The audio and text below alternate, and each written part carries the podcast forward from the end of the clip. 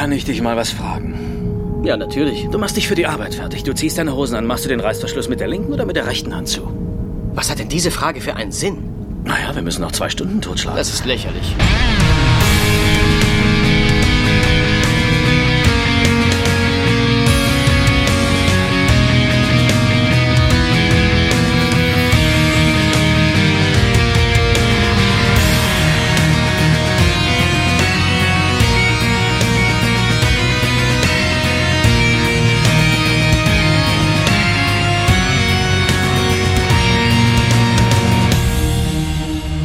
Knopf oder Reißverschluss? Das ist hier die Frage, die ich gleich mal nach Hessen weitergebe an den Alex. Alex, zuerst der Knopf oder zuerst der Reißverschluss? Ich trage gar keine Hose. Richtige Antwort. Das soll quasi schon die Stimmung setzen für die heutige Folge. Aber wir fragen mal in Düsseldorf nach, ob da eine Hose getragen wird und wie sie gehandhabt wird in der Regel. Ah, natürlich trage ich Hosen, aber meine Windeln haben Klettverschluss. Insofern kann ich die Frage auch nicht eindeutig beantworten. Und bin ein bisschen traurig, weil ich hatte sie mir auf Blatt 4 meiner Notizen auch nochmal notiert, um sie in die Runde zu werfen. Äh, vielleicht können wir in einem etwas ernsteren Moment darauf zurückkommen, denn äh, auch die ernsten Fragen des Lebens sollen nicht äh, nur humorisch beantwortet werden. Ja. Und Ja. damit begrüße ich einfach mal den Sascha, wie immer im Osten der Republik. Als einziger von uns, möchte ich mal feststellen. Ja, als einziger zugeknöpft und dann gesippt. Blatt 4 deiner Notizen. Ja. Oha. Ja, ich habe aber handschriftlich gekrakelt, ne? Also, Ach so, ähm, okay. Das ist, das ist, Ich wollte gerade sagen, das ist eine ganze Ecke mehr, als ich an Notizen habe, glaube ich. ja, das wäre eine, geti- das wäre eine getippte Seite. Also, ja, okay. Habt keine Angst. Aber ich kann es gerne äh, auch vorziehen und dann die ehrliche Antwort geben, auch ich bin erst der Knopf, dann Reißverschluss-Typ. Ja. Wie unsere beiden Helden auch. Ja, ich glaube, das ist normal. Nee, es ist nicht normal, JMS äh, macht es umgekehrt. Echt? JMS macht das Ja. umgekehrt? Ja. Das, das leiert doch den Reißverschluss aus. Jo, ich verstehe es auch nicht. Vor allem, äh, ja, ist ja, ne? Man klemmt sich auch schneller was ein. Ach so, ja. Da habe ich gar nicht dran gedacht. Weil der Reißverschluss dann nicht so fixiert ist, wenn man ihn hochzieht. Ne? Also ich Aber trage in der Regel Unterhosen, Raphael. Ich weiß nicht, wie es bei dir ist. Unter was? Mit Reißverschluss. Ja, aber äh, nein, um das, um das ehrlich zu beantworten, auch ich trage Unterhosen, aber auch die können nicht alles bändigen.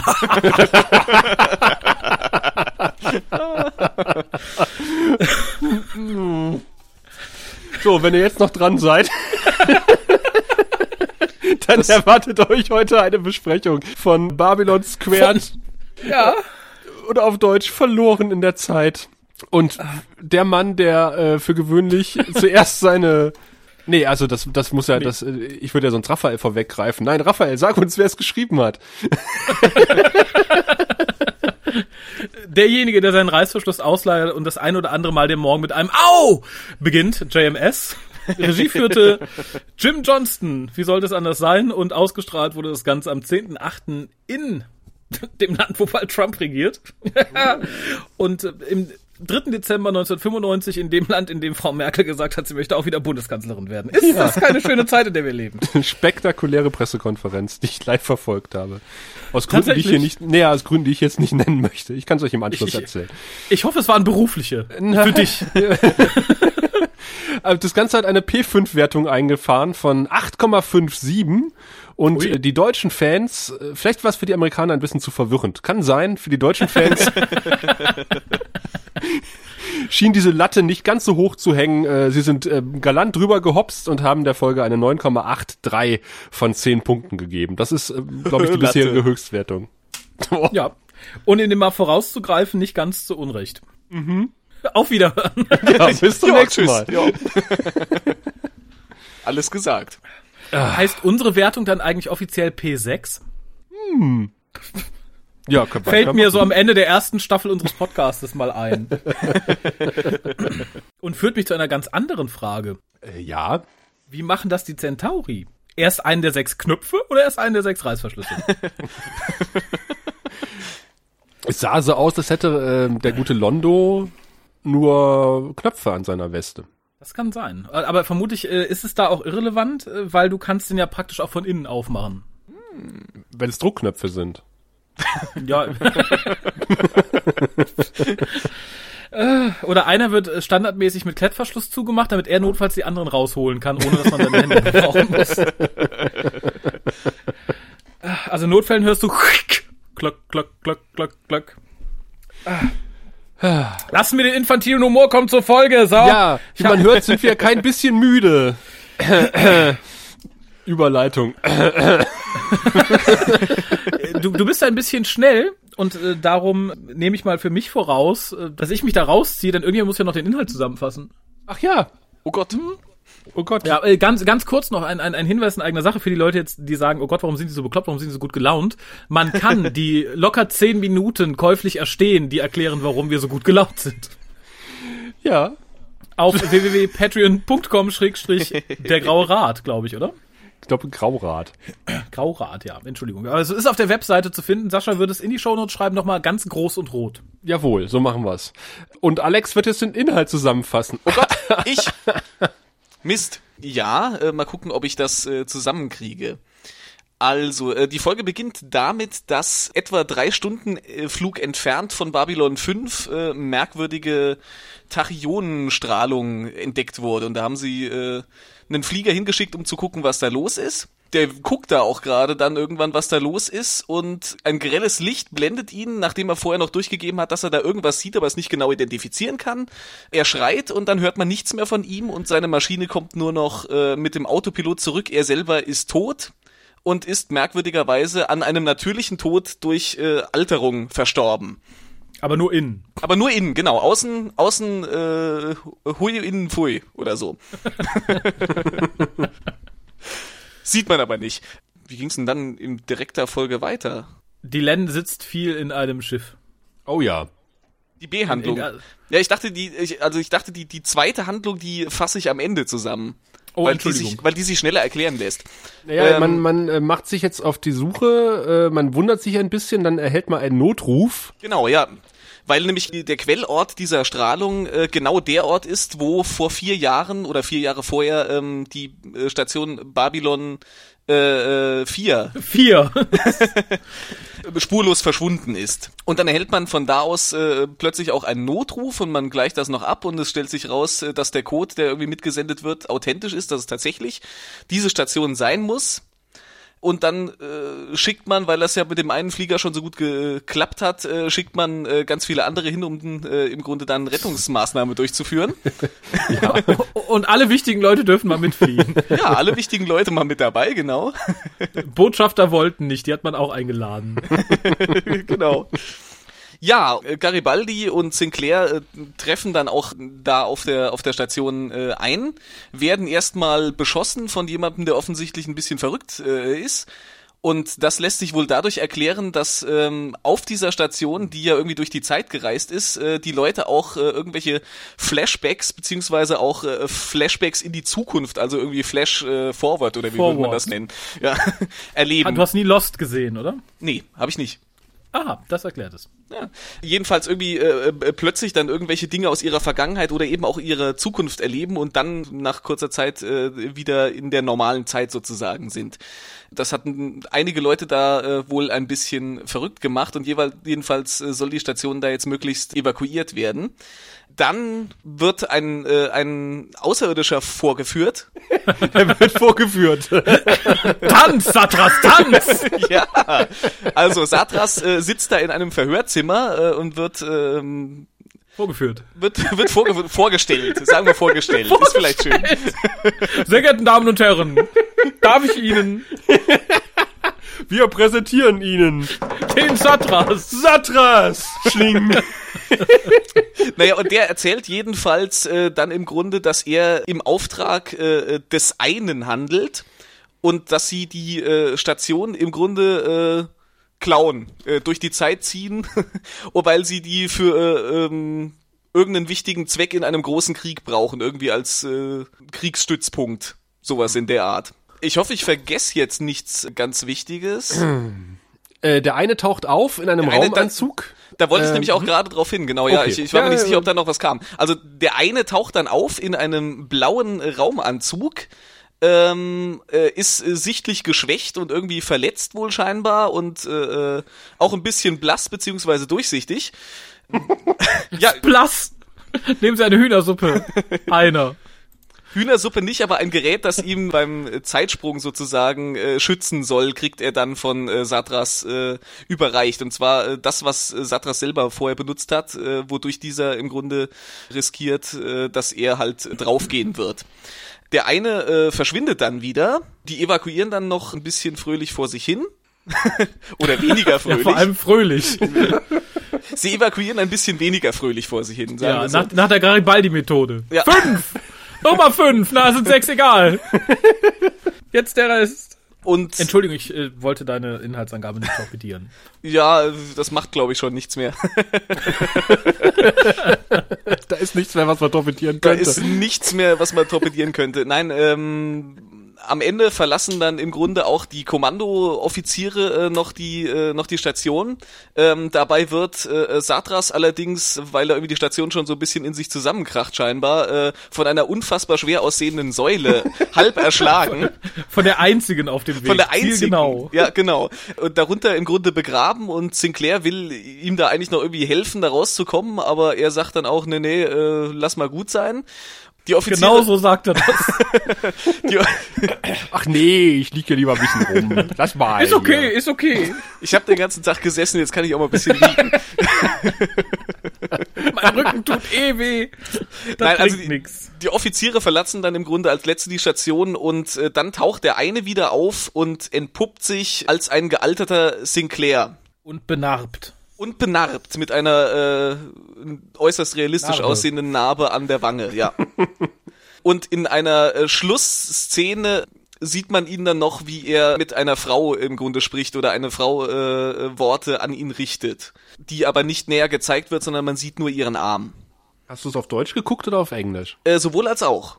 Aha, okay. Dann kommen wir nachher zu dieser Szene. Okay. Aha. Die, die zweite Handlung ist, äh, dass äh, Dylan die Station verlässt und einen, äh, einen großen Minbari-Kreuzer im Grunde trifft, wo sich der Graue Rat befindet. Und ja. ja, wir, genau wir. Ich habe dich wiedererkannt. Ich weiß auch, da war ein schlanker und ein dicker Minbari. Ich glaube, Pass gut auf, Junge. die haben sich äh, besprochen und haben gesagt, so, nachdem jetzt unser ehemaliges Staatsoberhaupt äh, äh, schon einige Jährchen tot ist, äh, brauchen wir mal wieder jemand Neuen. Und das soll Dylan jetzt machen und soll ihren Posten als äh, ähm, Botschafterin dafür aufgeben. Die sagt aber im Grunde, nee, äh, die Sache, die sie da als Botschafterin macht und der Kontakt mit den Menschen, das ist wichtig, die Menschen sind wichtig. Sie will das weitermachen, das äh, ist ihr eine Herzensangelegenheit und sie verzichtet auf dieses Amt sozusagen was äh, zur Folge hat, dass sie im Grunde aus dem Grauen Rat da auch mehr oder weniger rausgeworfen wird. Aber äh, nicht so ganz mit ganz bösem Blut, wie es am Ende scheint. Zumindest äh, von dem Minbari, der so am meisten Kontakt hat von den, von den Ratsleuten zu ihr. Ja, und die kehrt dann zurück zur Station. Jo. Raphael. Ich weiß nicht, ob man Sie kriegt auch noch ein Geschenk. Sie kriegt noch ein Geschenk. Ach, sie kriegt noch ein Geschenk. Sie kriegt noch ein Dreieck geschenkt, ja. Ein Geodreieck. Ein großes, dickes Geodreieck. Ich habe ich hab Genau. vergessen, wie es wie es hieß. Ein Tri irgendwas, glaube ich. Aus dem. Bari-Geschenkshop. Was ist dieses Jahr in? Alles mit Dreiecken, junger Mann, alles mit Dreiecken. Die hatten noch zwei andere, deswegen fällt das nicht auf, wenn das weg ist. Sowas, glaube ich. Mein Rad, der hat drei, naja. Erreicht die Station mit Mühe und Not in seiner Kanzel, der Pilot war tot. Schön. Sehr schön. Das steht ja eigentlich noch aus, ne, dass wir mal so einen kompletten Podcast reimen. Ja, das äh, ist dann der 400 Dollar Perk bei Patreon. Da kann ich nicht dabei sein. Ich krieg nicht meine Inhaltsangabe hin. ja, ich wollte gerade sagen, Raphael, damit hat sich Alex qualifiziert, nie wieder eine Inhaltsangabe machen zu müssen. Ja, aber Moment, aber wenn wir das so machen, das geht schneller. Also wenn ich da jeden hier rausgeschmissen hätte, dann müsste ich alle selber machen. Mittlerweile in meinem eigenen Podcast, das kann man so nicht. Äh Nee, ich würde tatsächlich sagen, Übung macht den Meister. Er hat sich damit qualifiziert, die nächsten 20 Inhaltsangaben zu machen. Selbst für Cast, wo er nicht dabei ist. Es ist auch Genau, erst die zweite Inhaltsangabe, die ich mache. Also mir fehlt die Übung tatsächlich, glaube ich. Ah, Ja, du, Hausaufgabe du, fürs du, nächste du. Mal, ja, Staffel 2. Mehr Inhaltsangaben. Ja. Ich habe sie wenigstens durchgezogen und nicht aufgegeben. Ja, das stimmt. ja, ich hatte tatsächlich, ist mir dann im Nachhinein erst aufgefallen, in der Folge mit Gregor vergessen, eine Inhaltsangabe zu machen. Echt? Aber Gregor hat mich auch nicht dran erinnert. Ist mir erst Ja. beim Schneiden aufgefallen. Ist mir nicht mal beim Hören hast, äh, aufgefallen. Ja, siehst du, wir haben, wir haben so detailliert über diese Folge gesprochen. Das, das ist vielleicht mal generell irgendwie äh, vielleicht mal eine Erhebung wert. Oh, liebe Zuhörer, wollt ihr die? Kann sein, dass ihr sagt, ich habe die Folge gerade gesehen, jetzt erzählen wir es nochmal. Nicht, wenn der Alex sie macht. ja, ja, netter Versuch, Alex. Probieren kann man's. Also ich weiß zum Beispiel, dass der liebe Klaus Backhaus zuerst die Folge hört und dann die Folge guckt. Also insofern äh, nur für ihn dieser Service hier. Okay, ah, okay, also d- ne, lieber lieber Herr Backhaus, wissen Sie Bescheid. Nur für Sie. Alle anderen 578.000 Leute, die uns zuhören, sind kurz davor abzuschalten, weil sie es gerade gesehen haben, aber wir bleiben dabei. Twittert den Klaus an, um euch zu beschweren. Das mache ich demnächst auch so. Ich bespreche die Folge erst und dann gucke ich sie. Ja, ist eine gute Idee, vor allem als Erstseher. Wir haben Ja. äh, Alex ja mit Bedacht für diese Folge ausgewählt, schon vor geraumer Zeit, weil er ja unser Erstseher ist und Ja. äh, Genau. Da mit äh, anderen Augen auf diese Folge guckt als wir, alte Hasen. Ja. Wahrscheinlich ja. Aber dann hoppeln wir doch jetzt einfach mal in die Besprechung. Oh, was für ein Übergang. Da wird mir ganz blümerant und ich fühle mich ganz müde. Ähnlich wie die gute Ivanova. Und ich dachte, krass, die hat die ganze Nacht durchgesoffen und Party gemacht und dann erzählt die uns in einem Dialog tatsächlich, ja, ich bin eine Stunde früher aufgestanden. Das eine schließt das andere ja nicht aus. Ja, aber die eine Stunde macht's dann auch nicht, oder? Da kann dann im. Zweifelsfall jeder mit dem Finger dran. Ja, genau. Wenn ich meine acht Stunden nicht krieg, bin ich unausstehlich. Oh, sieben Stunden, 57 Minuten. Tja, macht euch auf was gefasst. Der Tag ist um ja, allerdings leitet das eine der für mich schönsten Szenen, nicht nur der Folge, ich glaube der ganzen Staffel ein. Ich liebe, ich liebe diese Frühstücks, Frühstücksraum-Szene. Sie ist Vor- toll. Vor allen Dingen erfahren wir auch äh, den Grund, warum sie früher aufgestanden ist, halt diese Tachyon-Emission und das ist das bisher am besten verpackte Exposé bei Babylon 5 in der ersten Staffel. Das stimmt Ja. wohl. Ja. Wir sind von Susan andere Sachen gewohnt. Richtig, Commander. Da war ja diese merkwürdige Tachyon-Strahlung. Also da muss ich Susan, glaube ich, mal in Schutz nehmen. Wir sind von allen ja, andere Sachen gewohnt. Warum heißt die Station Babylon 5? Fünf? Ha? Fünf? Das deutet darauf hin, dass es vielleicht andere Stationen gegeben haben könnte. Wink, wink. Da, da war ich fast froh, dass man das hier nicht nochmal ne, so prozedural ähm, runtergerattert hat. Aber da hat man vielleicht mit ein bisschen mehr Grips gerechnet, da war ich sehr froh. Aber kommen wir zurück zu der Szene, die mich so unglaublich amüsiert hat. Extra für den Klaus möchte ich es nochmal ausbreiten. Ivanova sitzt dann, dann halt ziemlich müde am Tisch, sagt halt, sie hasst Morgende und, Sinclair sagt halt, nö, ich finde Morgende total super. Ich weiß noch, als ich mal im Kloster gehockt habe, da sind wir schon um halb fünf aufgestanden, haben dann erstmal irgendwie noch, bevor wir auf Toilette gegangen sind, erstmal meditiert, ganz in Ruhe und sinniert und er schläfert sie, ah, da, da, da ist dieser Mensch perfekt für, er schläfert sie mit seinen Ich wollte es gerade ein. sagen. Also, äh, äh, Ähm. dass er es schafft, innerhalb von wenigen Sekunden äh, sie mit einer Geschichte aus seinem Leben äh, einzuschläfern, das spricht nicht unbedingt für ihn. Ja, ja, in dem Fall total. Das war, äh, für diese Szene war dieser Mensch ideal besetzt in dem Moment. Absolut. Und wie gesagt, sie pennt dann tatsächlich am Tisch ein und dann machen sie etwas, da hatte ich, ich hatte es A nicht mehr auf dem Schirm, hätte da auch nie mit gerechnet in dieser Folge. Sie äh, tauschen dann schnell ihr, ihr Frühstück aus gegen zufällig neben ihnen stehende leere Frühstücksplatten, was ich ein bisschen seltsam fand. Wobei, vermutlich hat Garibaldi schon drei Portionen verputzt. ich denke, Die so war das. Sie standen ihm. auch neben sie ihm auf dem Stuhl. Hm? Ja, genau, das war auch mein.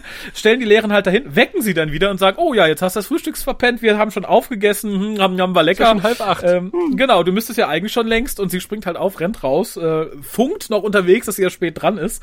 Äh, und ich fand es sehr schön, weil ich finde, es ist so eine unglaublich, ja, es ist, glaube ich, ein unglaublicher Charaktermoment sowohl zwischen zwischen den beiden Jungs, als auch in ihrem Verhältnis zu Ivanova. Ich fand das toll, mein Herz ging auf, ich fand das so schön. Äh, in dem Moment dachte ich wirklich, schade, dass der bald weg ist. Das passt so toll zusammen hier. Die haben so ein, so ein schönes Miteinander. Und vor allem dann das Runterzählen, bis sie schreit. Großartig. Ich habe ich hab mir allerdings äh, aufgeschrieben, da muss eine ganze Menge Planung reingeflossen sein, weil so wie die das äh, durchziehen und auch die leeren Teller stehen schon bereit, offensichtlich haben die das ja irgendwie geplant, weil Sinclair das ja bewusst macht, sie da irgendwie einzuschläfern und äh, Garibaldi dann noch zuzwinkert und er äh, legt dann los. das, Nee, das ich glaube, das sollte zeigen, dass das Bros sind. Dass die so Ja, ein, ein ja, ja, schweigendes ja, ja. Verständnis haben. aber Genau, verstehen sich ohne Worte und Aber, aber allein, dass die, ja gut, äh, die, die leeren Teller waren bei mir so, dass ich mir gedacht habe, das muss irgendwie vorbereitet gewesen sein. Wo kommen Ja, sonst ja, diese leeren ja. Teller her? Aber gut, äh, äh, damit, dass er einfach schon Du drei weißt doch, wie Stationen vorher gegessen ist. hat, ja, ja, okay. da an- da habe ich in dem Moment nicht dran gedacht, aber das ist eigentlich äh, noch eine viel realistischere Erklärung. Sehr schön finde ich auch, dass, äh, dass Sinclair dann gesagt hat, ich komme zu deiner Beerdigung. und dann zählt er herunter, drei, zwei, eins, und dann hört man nur, Garibaldi, Sie sind ein toter Mann! Ja, an, an ihren Chef traut sie sich in dem Moment nicht ran, ne? Ja, der eindeutig ja. genauso involviert war. Das Ja, habe ich aber der- auch aufgeschrieben. Hm? Aber ihr Chef traut sich in dem Moment auch nicht, wenn man sich anguckt, wie er dann so leise auf Zehenspitzen dann noch wegschleicht. also der hat vor dem Echo auch Angst. Wie gesagt, ganz schöne Szene und leitet auch über in, eine, in einen, einen sehr spannenden Teaser, finde ich. Also ich äh, war sofort gebannt, was da passiert ist. Allerdings riss mich dann etwas total raus, nämlich der Teaser endet auf diesen Schrei des armen Piloten, der halt gerade irgendwie seine, seine inneren Organe plötzlich gealtert sieht. Das sieht Und man- auch noch. Ja, gut, wenn er, naja, ja, äh, merkt halt. Und es endet wirklich auf diesen grauenhaften Schrei. Schneidet dann wieder auf Susan, die halt rel relativ relaxed äh, immer noch in ihrem Posten steht. Hallo, na, was ist denn los? Und in dem Moment äh, dachte ich erst, okay, das ist ein bisschen doof geschnitten. Die hätten uns eindeutig zeigen sollen, dass der Funkkontakt vor dem Schrei abbricht. Ansonsten sieht sie die Sache sehr relaxed. Ja, die Piloten schreien ja öfter mal hier, ne? Da kann man das nicht mehr so ernst nehmen. Aber es muss so sein äh, irgendwie, sonst wäre ja auch die Ja, ja. Reaktion danach nicht mehr äh, verständlich. Es, es wird ja auch später gesagt. Das sagt Ja, ja, ja, dann, glaube ich, ja, auch, ja, dass ja, Sinclair ja. Sein, sein Funkgedönse ist irgendwie ne, gefried und Aber so. da müssen wir nachher nochmal drauf zurückkommen, weil da gibt's einige Ungereimtheiten, was diesen Piloten betrifft. War, Ähm, war, das, war das aber nicht auch nur eine, eine Vermutung von Sinclair, warum er nicht antwortet, weil möglicherweise sein, sein Kommunikationssystem defekt sein könnte, beschädigt worden sein könnte? Ich weiß nicht, ob das, Das so, stimmt, aber ich habe sie so dankbar angenommen, weil man Ja. halt irgendwie dann ganz gut den Schnitt mit dem Schrei einfach erklären kann. Wenn, wenn der Schrei durchgekommen ist, dann ja, dann war die Nacht härter für die gute Susan, ähm, als es den Anschein hat. Ja, aber vor allen Dingen auch, der Funk geht nicht, aber Autopilot. So, hä? Nee, irgendwie merkwürdig. Da habe ich mir nur ja, aufgeschrieben, gut. äh, vernünftige Meldungen, ich verlage vernünftige Meldungen. Also äh, er sieht doch dann irgendein Objekt und dann meint so, das kann nicht sein. Nein, das kann ich mir überhaupt nicht vorstellen. Das ist ja tatsächlich, nein, Sie das kann ja glauben, wirklich was nicht ich sein. Sie werden es nicht glauben, aber was ich hier gerade sehe, aber es ist, Da, Sie werden sehr enttäuscht, wenn jetzt die Funkverbindung abbricht, denn was ich Ihnen jetzt sagen werde, das ist so unglaublich, so un genau so, genau so war das. Das ist so ein bisschen das, das, das Außeneinsatzding von Sinclair, ich brauche Sie schnell in der Krankenstation. Es ist was Schlimmes passiert. Ich, ich wollte es gerade sagen. äh, Das müssen Sie sich ansehen. Sie werden es nicht glauben, wenn Sie es nicht mit eigenen Augen. Oh, schade. Ja. Äh, und dann kommt, also lassen, lassen die Len erstmal ein bisschen blöd durch die Gegend fliegen. Ja, Moment, Moment, Moment. Also ich möchte ein bisschen auf die Len rumhacken, die da blöd in, durch die Gegend fliegen. Weil zum einen finde ich, dass das Innere des Mimbari-Schiffes hinreichend preiswert eingekauft aussieht. Durchaus, ja. vor, vor allem die, vor allem die Plüschgurte. Sie hat Plüschgurte. Das sind Gurte aus Samtgurte für, für, ja, Samt ist das. Ja, Sa ja Sa Samtplüsch weiß ich nicht. Sowas, was man irgendwie hier im, weiß ich, in so einem Grabbel 1 Euro Laden irgendwie eben abgegriffen hat als Gurtschoner. Äh, und es wirkte tatsächlich so ein bisschen die ganze Zeit. Es kommen ja mehrere Szenen, in denen sie einfach sitzt. Ein bisschen redet und sitzt.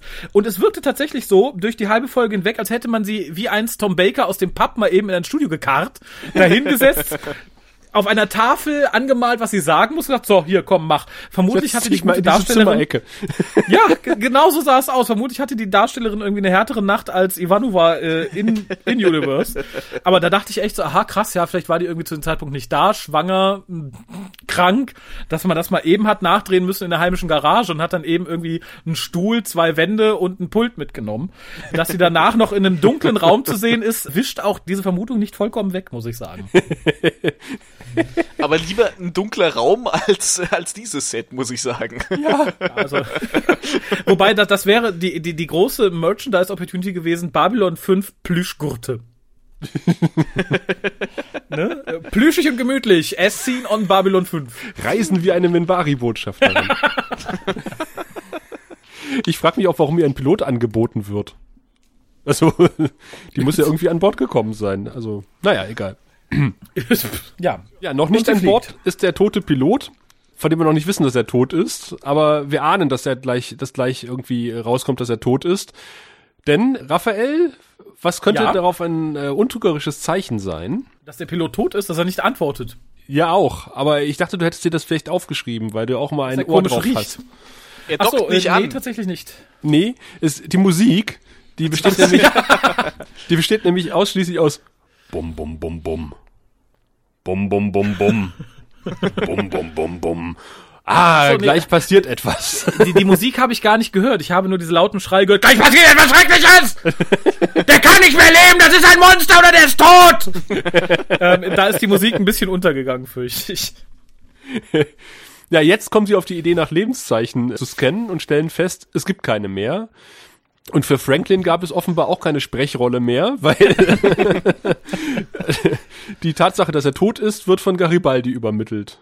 Das, äh, das hat mich an der Stelle auch gewundert, warum da nicht wenigstens um irgendwie die die äh, die, die Obduktionsergebnisse vorbeizubringen, mal der mal der Arzt kurz fünf Minuten äh, Zeit haben kann.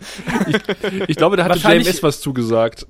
Ja, ich glaube, er hat gesagt, naja, Garibaldi ist Chef der Sicherheit, das war ein Sicherheitsproblem und darum hat er das zum weiter Bequatschen irgendwie weitergebracht. Ja, aber die Ich war Todesursache ist die Todesursache, die medizinisch ermittelt äh, werden musste, vor allen Dingen so eine so eine merkwürdige Todesursache. Da kann sich doch der Herr Doktor mal einen kurzen Moment für Zeit nehmen, oder? Ich, ich habe da eine ganz andere Vermutung, muss ich gestehen. Ich glaube tatsächlich, dass die Darstellerin von Dylan und der, der Darsteller von Herrn Franklin zusammen Party gemacht haben, nur den haben sie nicht mehr wach bekommen. Ach, Raphael, immer die schönsten Begründungen, das ist schön. Beweis mir das Gegenteil. Aber äh, jetzt kommen die Merkwürdigkeiten. Also, wir haben ja gesehen, äh, wie er stirbt. Und äh, ich bin im Teaser davon ausgegangen, dass er in diesem Moment das Zeitliche segnet. Wo er das Nee, nee, er hat sich noch zehn Minuten Zeit genommen, Genau. um mit irgendeinem Gegenstand in, in den Stahlteil seines Gurtes B4 zu ritzen. Äh, Vermutlich hat er jahrhundertelang in einer Zeitschleife festgehangen und äh, hat dann irgendwie, weiß ich nicht, mit den eigenen Fingernägeln, bis sie blutig runtergerieben waren, eben dieses B4 in den, ähm, nee, tut mir leid. Also wenn das jetzt irgendwie mit Filzstift wohin gekrakelt hätte, hätte ich es noch verstanden. Aber so tiefe Einkerbungen, nein, die kriege ich hat auch mit, den- Werkzeug nicht in zehn Mit Minuten den Zähnen hineingeschabt. hin. Entweder ja, hat er vermutlich. sehr lange dran geschellt oder äh, der Gurt ist aus sehr weichem Material, was dann dem Sinn eines Gurtes ein bisschen zu widersprechen würde. Gott sei Dank hat er keine Vollbremsung gemacht. Aber er hatte ja auch noch Zeit gehabt, den Autopiloten einzuschalten. Also er hatte offensichtlich noch viel Zeit, äh, diverse Sachen zu tun, bevor er abgekratzt ist. Ja, aber da kann man natürlich sagen, vielleicht war der wirklich irgendwie in einem schlimmen temporalen Pups, keine Ahnung, irgendwas gefangen. Und seine Organe sind halt dann über Jahrhunderte langsam vor sich hingealtert, während er da einfach in Ruhe saß und dachte, scheiße, alles eingefroren. Naja. Aber warum ist Ritz er sich dann- mal B4 in den Gurt und schalte den Autopiloten ein. Du guckst zu viel Babi äh, Dr. Who. Aber warum ist er dann äußerlich nicht gealtert? Das macht ja irgendwie auch keinen Sinn. Gute Creme. äh, wobei ich ein ganz anderes Problem mit der Szene hatte, nämlich die treffen sich halt, ne, er zeigt hier den Gurt, B4. Da wären mir viele Sachen zu eingefallen. Nicht als erstes, oh, wie Babylon 5. Wahnsinn. Ich habe als erstes an den Klon von Data gedacht. ja, ich auch. das ist Aber aber auch keine schöne Assoziation. Vor allen Dingen, vor allen Dingen finde ich es merkwürdig. Also wenn, wenn jemand noch die Möglichkeit hat, einen Autopiloten zu programmieren, dann kann er ja wohl auch schnell noch irgendwie was in den Schiffscomputer eingeben an Informationen. Da muss er doch nichts in, seinen, in seine Gürtelschnalle reinritzen. Aber vielleicht war er gerade irgendwie äh, in Gedanken verloren, hat sich überlegt, ob er erst den Reißverschluss oder erst den Knopf zumachen soll und ist deswegen auf die Gürtelschnalle gekommen. Das kann natürlich Schreibe sein. ich zuerst das B oder zuerst die 4? Genau. Naja, aber oh Gott, ich habe so wenig Platz auf meiner Gürtelschnalle. Was kann ich da schreiben? Babylon, nee, passt nicht. Ah, die Raumstation vor unserer. Ah, auch nicht. Doof, doof, doof. Er hätte wahrscheinlich schreiben sollen, ich sehe hier etwas, das werden Sie nie glauben. Es ist Hoffentlich reicht die Gürtelschnalle, um das alles aufzuschneiden. Genau. ja, ich meine, das Ganze ist ja im Sektor äh, 14 passiert, glaube ich. Also genau da, wo Babylon 4 vor äh, wenigen Jahren verschwunden ist. Ähm, in, insofern ist die Assoziation natürlich möglich zu B4, aber ich fand sie auch relativ Nicht in der schnell. Geschwindigkeit. Ja.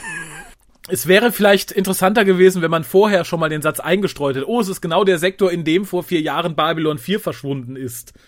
Dann hätte man vielleicht irgendwie das, das Klingeln schneller irgendwie. Das, das war auch nur eins dieser Dinge, wo ich äh, fand, dass da relativ schnell dann irgendwie ein, ein bestimmter konkreter Schluss da irgendwie draus gezogen wird. Das äh, kurz später auch, als äh, dann so die Frage aufkam, oh, äh, ist da vielleicht wieder dasselbe passiert, was damals dafür gesorgt hat, dass die Station verschwunden ist. Da ist Sinclair ja auch schon sofort so auf dem Trip so, ja, oder, aha. Und, und so, so nach dem Motto, ah, der weiß schon, dass die Station wieder da ist. Das, das, also kam für mich so ein bisschen rüber, als wäre der sofort äh, davon überzeugt. Ach ja, Ja. warum nicht? Das ist doch viel wahrscheinlicher. Weiß jemand offiziell, also ich, ich kann es mir denken, man kann es herleiten, es wurde, glaube ich, noch nicht mit, einem- mit einem Satz erwähnt. Babylon 1 bis 4 wurden ja alle da gebaut. Hatte man dann Schiss, Babylon 5 auch da zu bauen, oder gibt es noch einen anderen offiziellen Grund, warum man die drei Stunden davon entfernt gebaut hat? War nicht irgendwie was, dass die erklärt haben, das wär- sei Sperrgebiet? Ah, aus Schiss sozusagen, ja? Ja, weil da irgendwie diese merkwürdigen Emissionen schon vorher irgendwie waren oder sowas? Oder ist es erst hinterher? Ach, ich weiß das es war nicht. nett. Ja, das ist mir auch völlig unklar. Ich weiß auch zum Beispiel gar nicht, warum nicht neben Babylon 4 ein Sprungtor existiert. Also du hast eine Station dann wirklich äh, im Nichts, da ist nicht mal ein Planet in der Nähe und auch kein Sprungtor. Aber äh, kann natürlich sein, dass sie das Sprungtor verlegt. wieder Die sind abgebaut die sind haben. ja oder, teuer, die Ja, Ja, das nehme ich mal an. Das ist ja wahrscheinlich das, was jetzt bei Babylon 5 steht. ja, das denke ich auch. Ne? Das, ich habe aber ein ganz anderes Problem. Und zwar äh, stellt man dann fest, ja, es ist ganz sicher Babylon 4, weil unsere Stationen und Schiffe, die senden den geheimen Supercode in einem Subchannel. Den super geheimen 13 Ziffern Drei- 13 Ziffern? Zahlencode. Erstmal das, 13 Ziffern finde ich schon gewagt. Und dann einen Codeabgleich zu machen, der in einer Prozentzahl ausgegeben wird. Ja, Bei der 13 Code, Ziffern, ja, ja. Bei 13 Ziffern, der Code trifft zu 100% zu. Was ist denn das für eine Aussage? Entweder ist es oder ist es nicht? Was haben die gemacht? Der Code trifft zu 99,3% zu. Äh, wie jetzt? Ja, Fehlt die ein eine Pixel an 8 der ist ein 5? bisschen verschwommen, da ist ein Pixelfehler drin. Ich fand Ja, das auch das- übelstes Mansplaining. Also, ah, wir, übrigens, Sie wissen doch, äh, alle unsere Schiffe und Raumstationen senden einen geheimen Code mit. Ja, ja, das weiß ich, Command. Ich muss ja trotzdem immer, wenn man von den, von den Schicksalen der früheren Babylon-Stationen hört, ich muss immer wieder an Ritter der Kokosnuss denken und an die, Schlösser, die Schlösser, die im Sumpf versunken sind. Aber dann vier in der Zeit versunken, weil du gezündelt hast. Richtig, ganz genau. Uschi ist übrigens wieder da und hat wieder eine Sprechrolle. Ah, aber noch immer keinen Namen. Immer noch keinen Namen, aber sie heißt Uschi. Und mir ist aufgefallen, dass Uschi in ihrer freien Zeit auch ruhig mal die Scheibe putzen könnte. Die sieht nämlich ganz schön schlierig aus.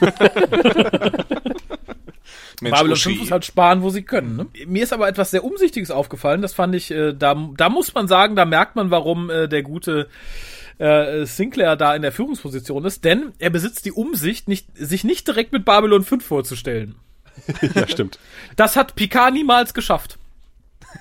Der hätte gesagt, ich bin Captain Picard von USS Enterprise D. Ich komme aus ihrer Zukunft. Nein, das stimmt Was können aber, wir tun? Das stimmt aber so nicht.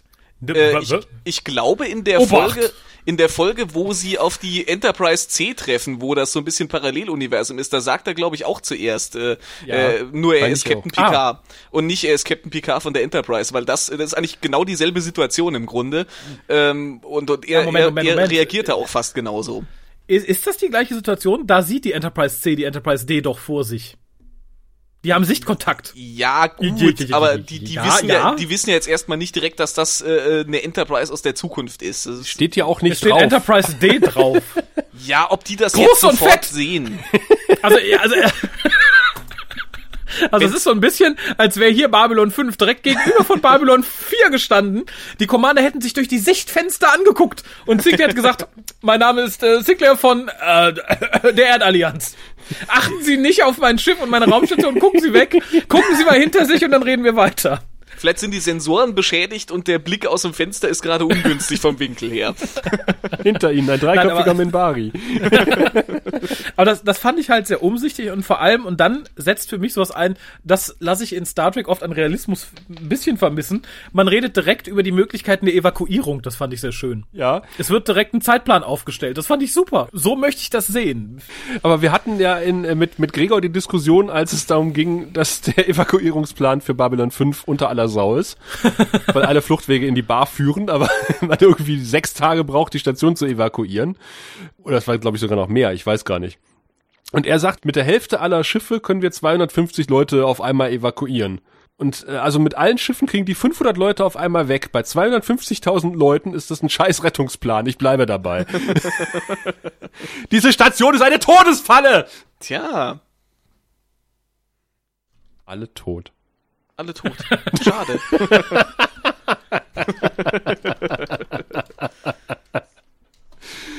Und, äh, dann äh, kommt auch was Schönes, äh, äh, was noch besser gewirkt hätte, wenn es äh, Sheridan gemacht hätte. Gut, den haben wir noch nicht, müssen wir uns Sinclair vorlieb nehmen. Es kommt nämlich jetzt die Ansprache äh, vor den Pilotinnen und Piloten, Oh. Und Hier, wenn, äh, wenn euch das zu gefährlich ist, dann lasst mal, dann bleibt mal zu Hause. Ich kann das verstehen. Ihr seid zwar ausgebildete Kampfpiloten, aber werdet wenn, dafür wenn bezahlt. Ihr, und werdet dafür bezahlt, euer Leben zu riskieren. Aber wenn ihr jetzt Angst vor dem Tod habt äh, in dieser Situation, dann, dann lasst mal. Ihr müsst nicht. Das ist ja auch ein Ausnahmefall, da versteht man das ja, Mann. ja klar. ich war auch irgendwie von Pilotin Glubschauge etwas irritiert. Oh ja, das stimmt. Ja, ich weiß, wen du meinst. Das ist die mit den besten Zielergebnissen im Training. Meckern Sie mal nicht. Die erwischt selbst Schiffe, die hinter ihr sind. Entschuldigen Sie, Sir, man tut, was man kann.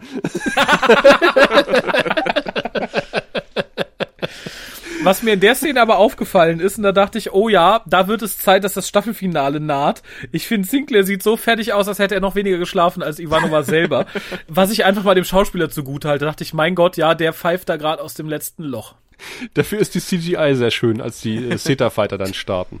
Das stimmt. Ja, das ist ein Ausgleich, ne? Sinclair sieht kacke aus, aber die CGI ist wunderbar. Hätten sie mal einen CGI Sinclair hingestellt. Ja, Und, und,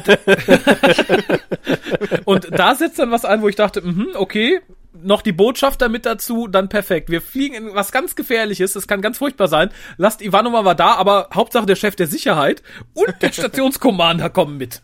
Ja, Ja, ist ja auch sowas wie ein Erstkontakt. Da müssen wieder äh, ranghohe hin die. genau. die Sache Mal, mal gucken, wie schnell unsere inneren Organe altern. hier ist diplomatisches Geschick gefordert. Wir nehmen die Garibaldi mit. Wenn Sinclair eh schon so alt aussieht. Er hat noch nicht mal seinen Namen genannt. Egal, aus der Luftschleuse mit ihm. Aber was ich dann auch wieder sehr schön finde, ist die realistische Wartezeit. Man kann nicht mal eben in Warp 87 hüpfen und ist in 20 Sekunden da, sondern nein, man fliegt drei Stunden. Und das fand ich toll. N nicht, dass ich verlangt hätte, man zeigt uns die vollen drei Stunden, aber die daraus entwickelnde Diskussion über den, den Knopf und den Reißverschluss. Ah, In der deutschen Fassung hat man ja daraus gemacht, äh, mit welcher Links Hand, mit links oder rechts man den Reißverschluss zumacht. Was ich ein Das bisschen ich- fade ja, finde, weil ich unsinnig, denke, ja. äh, das wird darauf ankommen, ob man Links- oder Rechtshänder ist, im Zweifelsfall. sehr richtig, sehr richtig, ja. Aber ich fand das schön, dass Garibaldi doch recht zickig wird, wenn man nicht mit ihm über seine Hosen äh, äh, Dinge reden möchte. Na, dann halt nicht, dann gucke ich halt hier jetzt auf meinen Monitor, dann red halt nicht mit mir. Ich fand das eine sehr schöne Szene zwischen den beiden Ja. im Shuttle. Ich habe mich nur gefragt, warum die kein Radio haben. Wahrscheinlich können sich die GZ-Gebühren nicht leisten. Ich stelle mir gerade vor, auf so einem Flug würde dann so eine Fahrstuhlmusik im Hintergrund laufen.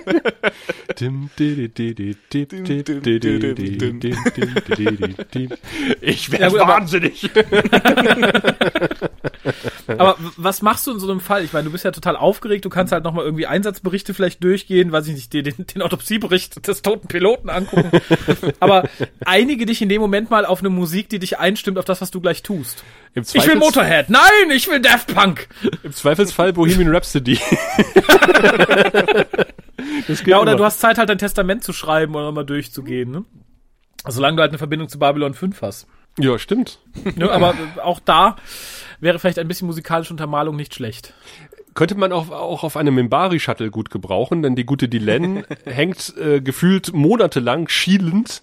Also diese Mimbari wirken immer, als würden sie schielen durch ihre komischen Nasenrücken. Das erinnert mich immer total an, an, ähm, an früher die Vampire bei Buffy und Angel, weil die auch immer total dämlich aussehen, sobald sie diese, diese Vampirmaske haben. Und irgendwie wirken die Minbari auch immer so ein bisschen stupide, sobald sie irgendwie, ja, wie Minbari rumlaufen. Also gerade Dylan gewinnt irgendwie später durch ihr neues Äußeres ungemein, weil sie irgendwie total schielt. Ich habe den Eindruck, sie, sie, sie hat immer Ja. den, den Silberblick in dem Ding. Ich weiß auch nicht. Ich, ich, ich glaube, auch, das ist teilweise äh, auch einfach nicht ganz gerade, irgendwie so, das, das, was sie auf den, auf den Nasenrücken äh, gepappt haben. Das ist dann doch irgendwie nicht ganz hundertprozentig an der richtigen Stelle und dann kommt gleich so der Eindruck, als würde sie schielen, auch wenn sie es vielleicht gar nicht tut. Und es juckt. Ja, Und du kannst nicht kratzen, du kommst nicht ran. das ist schon edel. Ach ja, Dylan wird also jetzt in einen großen Minbari-Kreuzer aufgesogen Aber nur sie. und äh, muss sich erstmal entkleiden, weil jetzt geht's in den Grauen Rat. Und äh, ich habe mir aufgeschrieben, Dylan, hallo Dylan, mach dich nackig. Äh, ich habe mir was anderes notiert, was mir sehr gut gefallen hat, nämlich äh, die, die anfängliche Erklärung, warum's warum's der Graue Rat heißt. Hatten wir die vorher schon mal? Ist mir die bisher nur entgangen? Ich fand Nee. es sehr schön, dass gesagt wurde, äh, ne, du bist grau, wir sind grau, wir sind halt grau, weil wir zwischen dem Licht und dem Schatten stehen. Rhabarber, Rhabarber, Rhabarber. Finde ich, ist eine wirklich schöne Erklärung. Und ich wollte denen zurufen, äh, ein Scheißdreck äh, steht ihr dazwischen, ihr steht mitten im Scheinwerfer. Genau, wir haben diese Szene erstmal in Zwielicht aufgenommen, war optisch nicht schön für den Zuschauer, darum haben wir die alle dann in den Lichtkegel gestellt. Richtig. Ich finde das Setting vom, vom Grauen Rat irgendwie ganz schön. Vor allen Dingen auch später mit der Abstimmung. Es ist simpel, aber wirkungsvoll. Ja. Ja. Und wir erfahren also jetzt, simpel. äh, äh, wirklich, äh, dass äh, Dylan im Grauen Rat ist. Alex, hättest du damit gerechnet? Ähm, wir hatten doch schon mal irgendwie so eine Rückblende von Sinclair, äh, wo man sie, sah man sie da nicht auch schon beim Grauen Rat? Oder Ja. bilde ich mir das ein? Deswegen, deswegen hat es mich nicht überrascht, glaube ich. Es gab ja auch überhaupt keine Hinweise in der ersten Staffel, dass das so Nein, sein überhaupt könnte. nicht. Nein, das, äh, das hat mich voll umgehauen, Satai. Dylan, Satai heißen Mitglieder des Rauen Rates. Hm, ich sehe da keinen Zusammenhang. Sa sagen wir mal so, also dieser Begriff hätte mich jetzt vielleicht noch nicht, aber ich äh, bin mir ziemlich sicher, dass ich es schon gesehen habe. Insofern gut. Der äh, kleine dicke Menbari hat nicht, nur ja, hat nicht nur Probleme mit Augenlicht und seiner Kapuze, weil er, äh, er muss ein bisschen fummeln, bis er die von seinem Kopf runtergekriegt hat. Es ist auch der Menbari aus Dylans Schrank übrigens. Ach, Ja, ja. wie kam er denn da raus? Ja, durch die Tür. okay. ja, dann erfahren wir so ein bisschen was über Dukat und eine Prophezeiung. Ja, da kann man jetzt vielleicht noch nicht so viel mit anfangen. Nö. Äh, währenddessen gehen Garibaldi und Sinclair an Bord von Babylon. Entschuldigung, da hatte ich mir gerade notiert. Und die beiden wichtigsten gehen vor. Allein. Großartig. Aber immerhin Ja. haben sie eine Waffe gezückt. Eine, ja, großartig. Und merken es auch relativ schnell, wenn auf sie geschossen wird. Ja, relativ schnell, genau. Ich habe mir aufgeschrieben Kisten und Schläuche und äh, grünes Licht. Ja. Das, was braucht man mehr zum äh, Glücklichsein? Das ist dasselbe in Grün sozusagen. Ja. ja, Episodentitel. Und äh, dann werden sie auch gleich beschossen, beschissen beschossen, denn sie können hinter den Kisten noch äh, Deckung suchen und finden. Gut, dass die Kisten da standen. Ja, ein Glück. Wie immer. Und ist dir aufgefallen, lieber Alex, dass er etwas Merkwürdiges sagt, der Mensch, der dort Äh, auf die beiden schießt? Er, er spricht von Monstern und davon, dass er die Station verlassen will. Und er sagt, ihr glaubt, ich sehe euch nicht, aber ich sehe euch. Das ist mir jetzt nicht so im Gedächtnis geblieben. Das hat bestimmt eine Bewandtnis, äh, derer ich mir jetzt noch nicht bewusst bin. Ja, die könnte noch, äh, könnte noch äh, be dir bewusst werden im Laufe der Serie. Das wird noch prüfungsrelevant, ja, ja. Auf jeden Fall können sie ihn äh, durch einen geschickten äh, taktischen Schachzug äh, im Team überwältigen. Und dann kommt auch schon der Major ähm, Oh Gott. mit seinem Drei-Tage-Bart und seinem irren Blick. Ja, aber da hat man etwas geschafft, da ziehe ich meinen Hut vor. Man hat einen Schauspieler gefunden für den Chef von Babylon 4, der fast, in, in, der, der muss in derselben Schauspielklasse gewesen sein wie der Chef von Babylon 5. Ich, ich war hin und weg. Die hätten denen mehr Raum geben sollen. Die hätten, weiß ich nicht, da hätte ich mir gerne eine 20-minütige äh, Charakterszene nur mit den beiden gewünscht. Ich, Äh, ich, hab, ich hab mir, Wahnsinn. ich hab mir hier in meinen Notizen noch aufgeschrieben, wir haben einen weiteren Kommandanten mit beeindruckendem Schauspiel. Und äh, direkt das nächste, was ich mir dann aufgeschrieben habe, ist, dass äh, äh, Sinclair da aber wieder äh, Boden gut macht äh, ähm, in, in der, in der Flashback-Sequenz. also Oder da zeigt er wieder, dass er, dass er der König dieses Faches ist.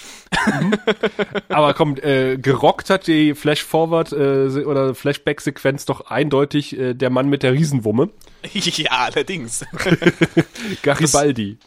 Zumal Sinclair auch nur merkwürdig geguckt hat, eigentlich in dieser Sequenz. und sich, und sich von äh, einer Frau hat wegschubsen lassen. genau. Und dann auch irgendwie von hinten aus der Masse gewunken hat. Von einem Mädchen hat er Von sich einem wegschubsen lassen. Und aber Garibaldi sollte an der Szene eigentlich nur einen lang anhaltenden Schrei äh, von sich geben. Den wir dann wahrscheinlich auch so vorm Vorspann gehört haben vom Piloten. Aber äh, JMS war zu der Zeit nicht am Set und der Regisseur wollte halt noch äh, die Szene etwas ausweiden und daraufhin musste halt äh, der gute Garibaldi-Darsteller etwas äh, improvisieren und hat dann irgendwie dieses Nimm das und das äh. und ähm, ich, ich ja finde, jedweder Text in dieser Szene wirkt sowas von out of character für Garibaldi. Ich fand das, äh, ich, ich wusste in dem Moment nicht, was mich mehr fasziniert, dass der gute Sinkler sich von dem Mädel abdrängen lässt oder dass Garibaldi so vor sich hin brabbelt, als hätte er einen Gehirnwurm. Also mein, meine Aufmerksamkeit ist an dem äh, Gesichtsausdruck von Sinclair hängen geblieben. Das hat mich da ein bisschen verstört in dieser, in dieser Sequenz. Also einige Zuschauer erinnerten sich dabei an Aliens. Ja, das habe ich nicht nachvollziehen können. Ja, ich auch nicht. Ich kann mich auch nicht an diese Szene erinnern in Aliens. Ist zu lange Gott sei her. Dank. Aber auch, auch hier schießen die Sicherheitsleute etwas äh, ziellos im wahrsten Sinne des Wortes in der Gegend herum. Ich weiß nicht, ist dir das aufgefallen, Alex? Nicht mehr als sonst auch. Okay. ja gut.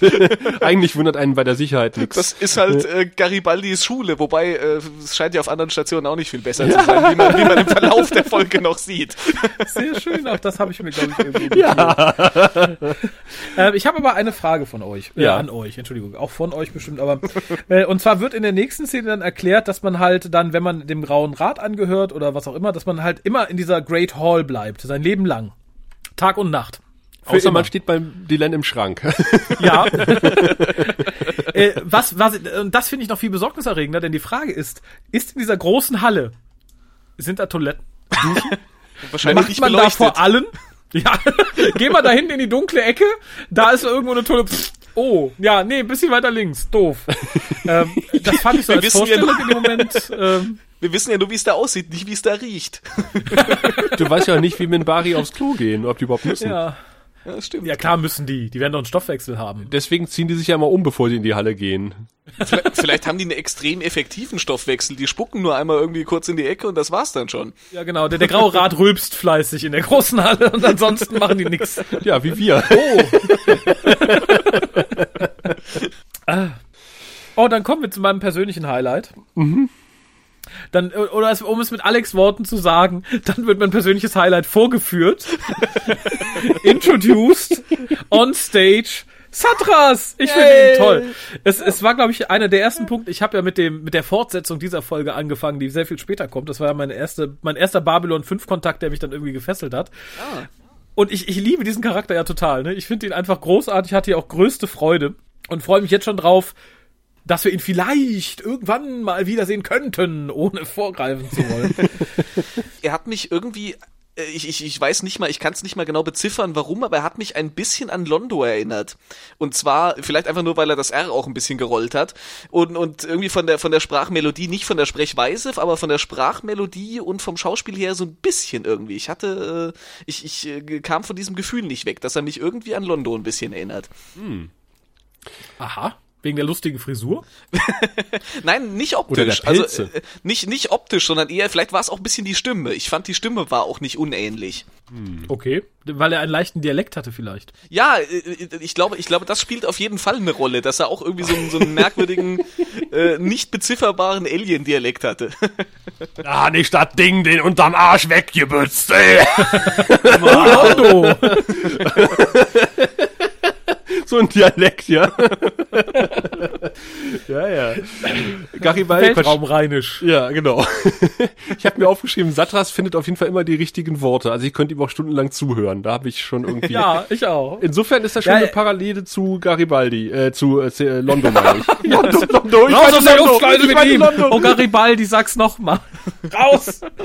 äh, nein, ich, ich finde auch tatsächlich, er sagt gute Dinge und er sagt, er hat eine sehr schöne, sehr schöne Klangmelodie, finde ich dabei. Es ist so jemand, dem könnte man außerirdische Hörbücher vorlesen lassen. Vielleicht ist es auch das, weil auch das, das würde ich Londo nämlich auch attestieren, dass ich dem, dass der eine angenehme Sprachmelodie hat, der ich äh, zuhören könnte.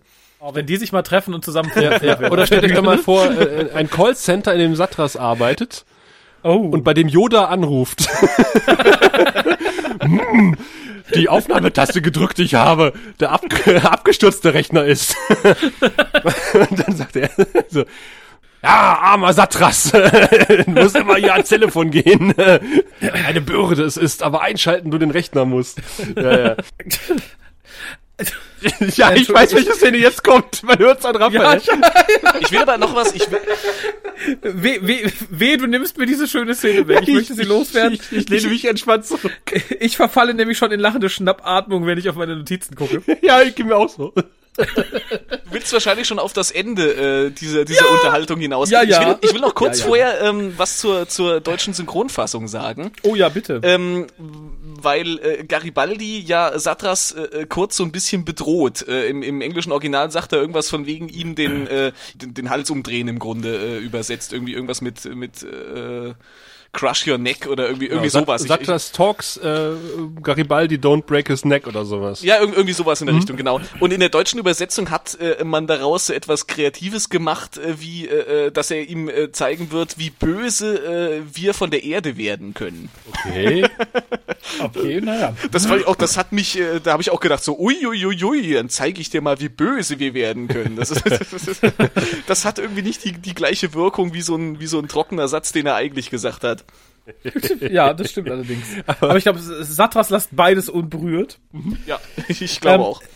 Und äh, dann am Ende dieser Szene war für mich ein Punkt erreicht, wo ich dachte, okay, äh, der ganze Dreh- und Angelpunkt dieses Dilemmas, dieses Zeitreisedilemmas, könnte theoretisch auch sein, dass nur Garibaldi in die Vergangenheit geschleudert wird, um Wachen auszubilden, die später auf Babylon 5 landen. Es tut mir leid, das ist das Highlight der bisherigen Staffel an Wachen, die es nicht drauf haben. Äh, die rennen raus.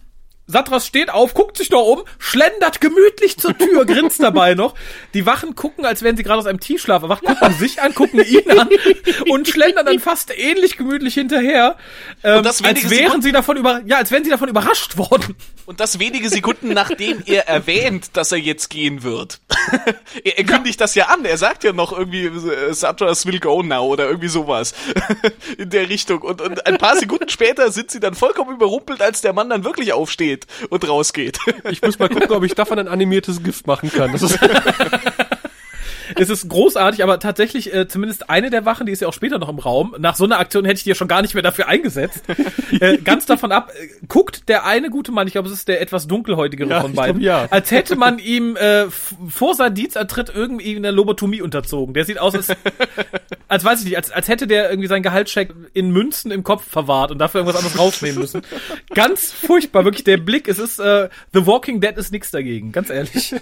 zu, zu ihrer Verteidigung. Ja, oh ja, jetzt bin ich jetzt. Bitte, bitte. Ich bin gespannt, ob das vor irgendeinem Gericht dieser Erde standhalten wird. Also, Ja. euer Jan.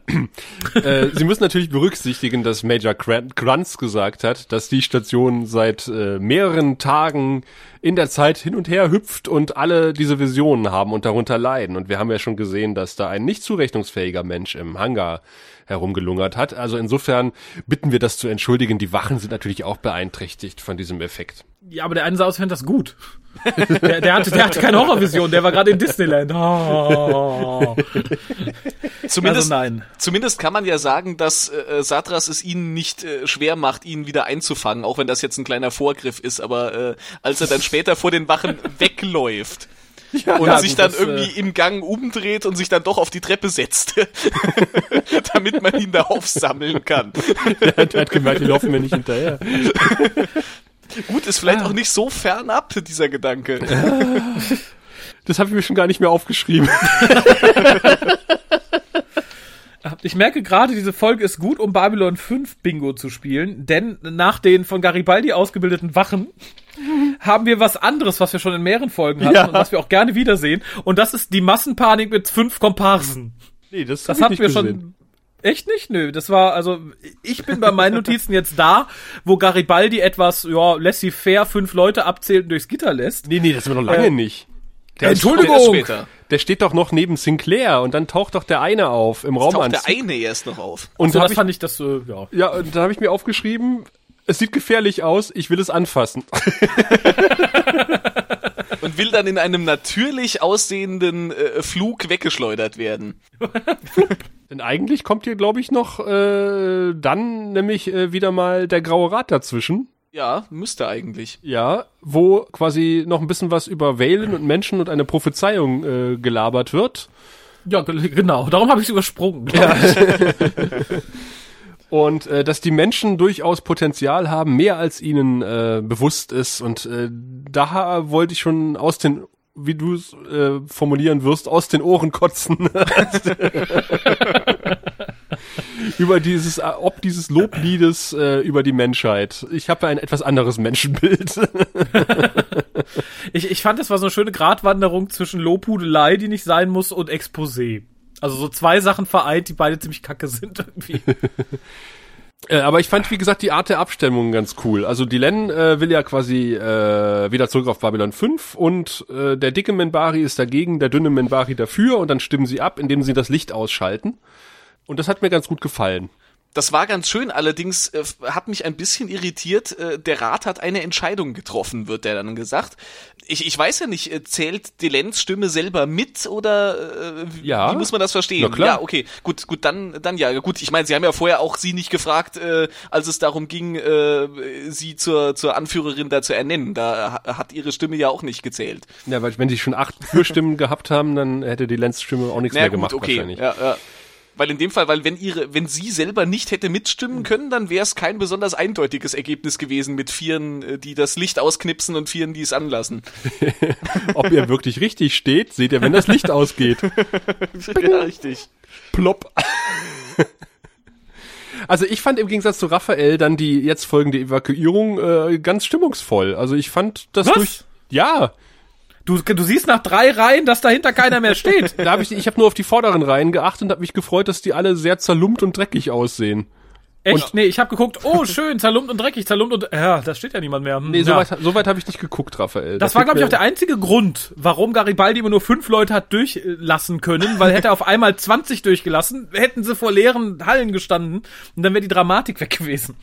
Die fünf Leute sind dann äh, ums Set einmal rum und haben sich hinten wieder dahinter gestellt. Genau. Nee, das, das fand ich enttäuschend. Das war so ein bisschen wie das Massenaufbegehren der Arbeiter am Anfang der Staffel. Das war so, nee, drängelt nicht, drängelt nicht, nur fünf, eins, zwei, drei, vier, fünf, ja, nee, nicht mehr, nicht, äh, Nee, sieht und, das so äh, dünn aus. Ja, nee, und ich äh, fand auch irgendwie, fand es ein bisschen schwierig. Fünf, na, hier sind mal sechs oder sieben durch, naja, na, lass mal mal fünf gerade sein, ne? Da- Das war halt sehr Garibaldi-Style. Ja, apropos Garibaldi-Style. Äh, jetzt, kommt Nur nämlich, drei bis zwölf. jetzt kommt nämlich der Flashback in die 90er, wo er auf dem Mars ist und äh, sowohl er als auch Lies sehen aus, als äh, wären sie frisch aus den 90ern gefallen. Aber den der Raum hat er auch übrigens auch. schon angehabt. Was? Den Pulli habe ich wiedererkannt, den hat er doch schon mal ga- angehabt. Ja, ist sein Lieblingspulli wahrscheinlich. Wahrscheinlich hat sie ihm den geschenkt. Die Klamotten, der Raum, die Frisuren, also außer Garibaldis Frisur, schrien sowas von 90er. also das war echt. Ich bin aber noch ein bisschen vorher hier. Ich fühle mich etwas übergangen. Ja, aber das hat gerade so gut gepasst. Du bist bei Satras jetzt wahrscheinlich. Ja, na genau, weil da war, das ist eine sehr schöne Szene, die Ja, mir ja. diese Figur noch sympathischer macht. Denn irgendwie zeigt es, dass er doch sehr in sich ruht und sagt, na, ich tue alles, was notwendig ist. Ich will jetzt nicht sterben, aber wenn es so ist, dann sterbe ich halt. Und dann fand ich halt sehr süß, dass er dann halt sagt so, na, vielleicht baut man mir eine Statue und dann kommen andere und erinnern sich an mich. Ich fand es sehr, ich fand es naiv, niedlich irgendwie. süß, ja. Äh, und fand es sehr schön. Ich habe nur ein ganz, ganz großes Problem mit der Erzählung, die dahinter steckt. Denn es wird halt gesagt, ja, lieber Satras, äh, ne, wir lassen dich hier, dann stirbst du, haha, ja, ich. Dann nehmen wir dich mit. Nee, dann sterbe ich auch. Ich bin ja nicht aus dieser Zeit. Wenn ihr mich hier runternehmt, dann äh, ne, alter ich auch genauso weg wie euer bekackter Pilot. Dann frage ich mich halt nur, wie viele Leute mit alternden Organen dann auf Babylon 5 ankommen, weil niemand von Babylon 4 ist aus dieser Zeit. Aber Ne? die Frage also theoretisch. ist, die Frage ist, wo kommt, wo kommt äh, Satras her? Also die, die, die Leute von Babylon 4, die sind dann halt äh, ja nur ein paar Jährchen zurück. Richtig, das ist die Frage. Also haben die jetzt alle nur äh, vier Jahre ältere Organe als vorher. Und der Pilot Wirklich? hat einfach nur Pech gehabt. Ja, keine Ahnung, was mit dem Piloten Also- äh, passiert ist, ist ja sowieso nicht so so vollkommen äh, endgültig erklärt, oder? Also Ja, sie sprechen ja irgendwie auch davon, dass sich irgendwas stabilisiert hat inzwischen oder sowas. Ich Ja. weiß es nicht. Ah, Okay, ja gut, das kann man dann natürlich. Äh, das kommt ja gelegen. ja, so, Ja, so so ähnlich ein wie der Zufall. abgerissene Funkkontakt bei dem komischen Schnitt zu Ivanova am Anfang kann man da natürlich auch sich daran halten und sagen, daran liegt's. Äh, ich wurde da ein bisschen stutzig, muss ich sagen. Ja, auf jeden Fall interessiert das den äh, guten Major Kranz überhaupt nicht. Und äh, er möchte Satras gerne mitnehmen. Weil das der einzige Beweis ist, ob tot oder lebendig, ist ihm jetzt erstmal Latte. Latte, jetzt kommt's nämlich. Eine Aber Zeugenaussage von einem anderen Offizier taugt ja auch nichts, da braucht man einen Beweis. ein toter Körper ist einfach der beste Beweis, den man haben kann. Äh, eine große, große Latte in Form einer Säule fällt ja jetzt auf den guten Satras. der ist so äh, drunter eingeklemmt, dass diese Säule zwar wackelt wie bescheuert, aber offensichtlich zu schwer ist für Sinclair. Diese Säule ist auch sehr äh, merkwürdig gefallen, fand ich, weil die war nämlich erst in die komplett andere Richtung gelehnt und äh, äh, drehte sich dann im Grunde fast einmal um, um dann in, die- in, die- in die entgegengesetzte Richtung, von der, in die sie vorher geneigt war, äh, umzufallen. Ja, auf jeden Fall ist diese Säule zu schwer, damit, äh, dass sie selbige anheben können und äh, Sinclair. Wir versuchen es noch nicht mal richtig. Ja, ja. Ja, Satras hält sie Die ja auch sieht fest. schwer aus. Ich hab's am Rücken. Lass mal. Satras hält die Säule ja auch fest. Wie sollen sie die denn hochheben? Das geht ja gar nicht. Komm, ich heb die Säule hoch. Nein, das ist meine Säule. Sandras Das sieht Säule. tatsächlich, es sieht tatsächlich genauso aus. Hält die fest, damit die sich nicht bewegt. Ja, die würde ja runterrollen, da diese komische Schaumstoffsäule. Lieber Darsteller von Zatras, hier weht ein starker Wind in dieser Halle. Könntest du bitte gucken, dass die Säule sich nicht bewegt? Dankeschön. Sehr richtig. Ja, auf jeden Fall sagt er dann, nein, nein, Sinclair, du hast hier ein Schicksal zu erfüllen. Äh, was wir auch schon mehrfach gehört haben im Verlauf der Serie, dass Sinclair da irgendwie ein Schicksal zu erfüllen haben sollte. Ja, zumindest muss er noch einen Raumanzug anziehen. Ja, und er findet noch genug weise Worte, um sich äh, vorm Verlassen der Station nochmal sinnierend umzuschauen und zu sagen, äh, nochmal tief durchzuatmen und dann zu sagen, es ist so, als würde man als letzter von einem sinkenden Schiff gehen. Es war ja auch ein Anblick am Ende mit dem ganzen Glitzerkonfetti, das dann noch Ja, durch die ja, Luft ja, flog. ja, ja, Mom, ja, aber, aber Entschuldigung. Warum? Also, das hat sich mir nicht erschlossen. Ich saß dann und dachte so, ja, lass ihn da. Wenn er da bleiben möchte, starren und reden, lass ihn da. Es ist nicht schade drum. Das ist kein guter Commander. Der hat keinen Blick für Gefahr. Absolut nicht. Das ist so ein bisschen, weiß ich nicht, wenn die Bahn auf mich zurast, weil ich gerade irgendwie umgeklickt mit dem Fuß und auf der Straße stehe und sagt dann, oh, das ist ja wie und mm, da versucht man doch eigentlich möglichst schnell wegzukommen. Äh, Und vor allem, er sieht die große Gefahr nicht, die dann tatsächlich kommt, als er gerade raus ist, nämlich die leichte Kiste, die von links ins Bild geworfen wird. genau. Da wünsche ich, da wünsche ich mir das animierte GIF für die Shownotes, bitte. Flunk. äh, wirklich, das, das war ein großartiges Stück Setarbeit, muss ich sagen. Da dürfte doch dann der zum Set geladene Bravo-Report-Gewinner auch mal ein Setstück irgendwie in eine Action-Szene werfen, oder? War aber ein bisschen spät dran. Weißt du, was wir auch noch machen könnten? Eine Videosequenz, wo die Sicherheit hinter Satras herjagt und dann die Benny Hill Musik drunter legen. Dafür in doppelter Geschwindigkeit. leider nicht lang genug. Sinclair verlässt nach einigem Zögern die gefährliche Station. Mary ist nach einigem Zögern im Set. Sehr schön. Äh, ja, ich wollte euch euren religiösen Freiraum lassen. Das finde ich aber nett. So bin ich. Du kommst genau richtig, äh, die Station geht nämlich gerade unter. Und jetzt hat sie auch einen Grund dafür. ja. Und äh, jetzt kommt nämlich die Szene mit dem alten Sinclair, der, äh, nachdem er gehört hat, dass die Atmosphäre jetzt atembar ist, warum auch immer, den, den, den Helm abnimmt. Es stellt sich heraus, da, da, da, es steckt ein alter Sinclair im Raumanzug. Der genauso müde aussieht wie der jüngere Sinclair. Da, da möchte ich aber mal ganz kurz äh, mein vielleicht doch etwas dünnes ähm, Babylon 5 Wissen äh, aus der Zukunft etwas heranholen. Wird nicht im Zweiteiler, in dem diese Ereignisse wieder aufgegriffen werden, erklärt, warum die Atmosphäre jetzt wieder atembar ist? Oder bilde ich mir das ein? Soweit ich weiß, ist der Satz in dem, äh, in dem zweiten Teil von diesem Stück rausgeschnitten worden. Ja, ja, das, aber äh, wurde da nicht gesagt, dass er den Raumanzug trägt, weil er halt äh, Zeitphasen verschoben ist und deswegen den Sauerstoff nicht atmen kann. Und jetzt ist er ja zeitlich wieder stabil. Und ich nahm mal an, dass die, der Spruch nicht von der Station kam, sondern von dem Anzug. Da müssen wir mal so- ein bisschen warten, bis das soweit ist. Äh, No- Notiz an die Sekretärin, in ein paar Folgen nochmal dran erinnern, dass wir das überprüfen. Ja. Ich habe es allerdings auch so aufgefasst, dass das irgendwie eine Ansage vom Anzug war, weil er ja auch irgendwas, da wurde ja auch irgendwas gesagt von wegen irgendwie temporaler Ausgleich oder irgendwie irgendwie sowas grob in der Richtung. Also irgendwas war, das wird ja nicht die Station sagen. Ah, ja, kann auch sein. Wir werden es hören oder, oder auch nicht, wenn es soweit ist. Wenn wir so weit kommen. Ja, wir kommen soweit. Die Len geht nämlich von dem Grauen Rat, aber nicht ohne ein Abschiedsgeschenk von äh, dem Obermufti zu kriegen. D- Der sie in der deutschen Fassung übrigens, wenn ich es richtig gehört habe, Dylan nennt. Zumindest nicht Delane. Die türkische Halbschwester von Dylan. Dylan. Dylan. Und was ich dann auch sehr schön fand, ist, dass dieser äh, nette, äh, geschenkebringende Minbari ähm, nochmal den, den Titel der Staffel äh, einflechtet in das, was er sagt. Äh, äh, Science Importance. Nicht jedoch in der deutschen Fassung, die Äh, ich dann auch nochmal erwähnen möchte. Ich habe es geahnt. Was sagt er in der Deutschen? Äh, Vorzeichen und Prophezeiungen, obwohl die Folge, äh, äh, die gleichnamige Folge äh, vorher in der Staffel äh, Zeichen und Wunder hieß, glaube ich. Oder Visionen des Schreckens. Dann äh, wird es wohl so sein. Ich habe mir nur aufgeschrieben, I feel a great change in my bones. In einem ganz bestimmten, wenn du verstehst, was ich meine. Knickknack. So kann man es auch formulieren, oder?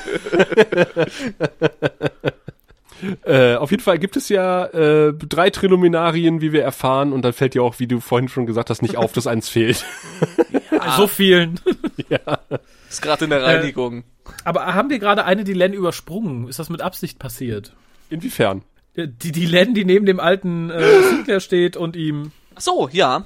Um Himmels Willen. Ja, die- Alex, wusstest du, wer das ist? Die Frau, die die, die Hand auf äh, Sinclairs Äh, Schulter die- legt. ich, Die Stimme erkennt man doch nun, oder ich, nicht? ich wollte es gerade sagen, ich wusste es nicht, aber ich äh, hatte die Vermutung aufgrund der Stimme und naja, hab's danach dann auch irgendwie, weil es bei, äh, ich weiß nicht, ob es bei Wikipedia oder im, im, in irgendeinem Babylon 5 Wiki äh, war, äh, da stand es dann auch relativ deutlich drin, obwohl es in der Folge nicht zu sehen war, in der Folgenbeschreibung. Deswegen weiß ich es mittlerweile auch. Ich habe es aber auch schon vermutet. Weil im Deutschen natürlich eine andere Synchronstimme verwendet wurde. Ja, ja. Tatsächlich? Ja, ja. Das, ja, ja. Die, Die waren kreativ, oder? die haben es, glaube ich, einfach nicht nicht äh, mitgekriegt, dass das äh, die Lenzstimme war. Also ich habe es beim Gucken schon gemerkt. Oder war mir zumindest relativ sicher und habe dann, als ich dann die deutsche Fassung äh, geguckt hatte und am Ende dann eine, eine komplett andere Stimme hörte. Hast du gesagt, nee, kann nicht sein, das ist eine andere nee, nee, ich, ich habe ich hab dann nochmal zurückgespult und nochmal den englischen Ton angemacht, um das nochmal zu vergleichen, ob ich mich da einfach nur vertan habe. Die haben übrigens gut dran getan, die Len in dem Moment nicht zu zeigen. Nicht einfach, um das Mysterium groß zu halten, sondern weil man dann ganz wild hätte erklären müssen, äh, ne? Ja, ja. Wie's- was es mit ihrer Frisur auf sich hat. Sinclair hat man ja ganz gut äh, in die Story einbauen können, warum er so aussieht, wie er aussieht. Ich glaube, zu erklären, warum sie dann plötzlich doch wieder Vollglatze trägt, wäre schwierig geworden. Ja, in der Tat. Mode. Oh, ich habe mir die Haare abgeflemmt, verdammt! Am Triluminarium. Äh, kann mir jemand sagen, warum ich The Thingy Dutch Mau aufgeschrieben habe? Ja, du du meintest bestimmt The Flying Dutchman. Ja, natürlich. ja, sehr richtig, sehr richtig. Da sind wir noch gar nicht. Äh, jetzt kommen die nämlich erstmal wieder an und äh, laufen durch den Transitbereich und da liegt ein Typ auf einer Trage rum im Hintergrund. Und ich habe mich gefragt, warum liegt der um Himmels Willen auf einer Trage im Transitbereich? Das ist mir nicht mal aufgefallen. War kein Platz. Ja, wegen der ganzen gealterten äh, Leute wahrscheinlich, die auf der Krankenstation liegen. ja, wahrscheinlich. Ja. Man sieht im Hintergrund doch dann aber auch den, den guten, äh, den guten, schlechten Aushilfskapitän von Babylon 4 bei, mit jemandem reden Echt? an einer Trage. Hm. ah, okay. Ich dachte auch, das wird noch wichtig in dem Moment, Ja. weil er halt relativ prominent da rumstand, aber nein. Offensichtlich nicht so prominent, dass ich ihn gesehen hätte. Er hat seine wahre Berufung als äh, Statist im Hintergrund gefunden. Ja, ich glaube eher, vielleicht hat er gedacht so, oh nee, äh, Kommandant einer Station möchte ich nicht bleiben, ich kümmere mich jetzt um die Kranken. Ich äh, gehe in den Wald von Papua-Neuguinea und kümmere mich um die Leprakranken. Wenn ich so werde wie den- Sinclair, dann mache ich das nicht.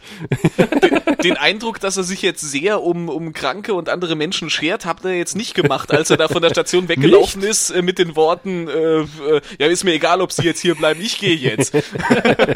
Ich muss weg. ja, richtig. Ich glaube, das ist kein Typ, der sich um äh, Kranke und Schwache kümmert. Vielleicht, vielleicht hat er das bereut oder äh, im Dienst nicht, aber das war sein Hobby. Äh, ne? Also am Tag erbarmungsloser Kommandant, in der Nacht Hospiz ähm, Freiwilligenarbeiter. Ich habe den Ich muss weg Typen übrigens mal interviewt. Musste er weg. Und ich habe mich die ganze Zeit gefragt, du kennst den irgendwoher, aber ich wusste es nicht. Und dann ist mir Den richtigen Ich muss weg Typen Ja, ja, oder ja. meinst du jetzt den von Babylon 5? nee, Der, der, Herr ist Ohofen, oder? der Herr Ohofen. Genau. Ah, Und ich habe den interviewt und habe dann irgendwann gedacht, der, der, Moment mal, das ist doch der Ich muss weg Typ. konntest du es noch einflechten? Müssen sie weg. Leider nicht. Seine Tochter war die mit den Schlauchbootlippen, die auch beim Raab auf einem Nippel war, oder? Mit, mit, äh, das alles echt. Ach, das ist die Tochter von Herrn Ohofen. Ich, ich, ich meine das, wenn ich mich jetzt nicht vollkommen äh, täusche. Die heißt ich meine, das Tiara Ohofen, das Genau, liegt, ja, das liegt richtig. irgendwie nahe, glaube ich. Ja. Okay. Ja, auf jeden Fall äh, will Susan das nächste Mal mit und Garibaldi soll das nächste Mal zu Hause bleiben, wenn sie nochmal zu Babylon 4 fliegen.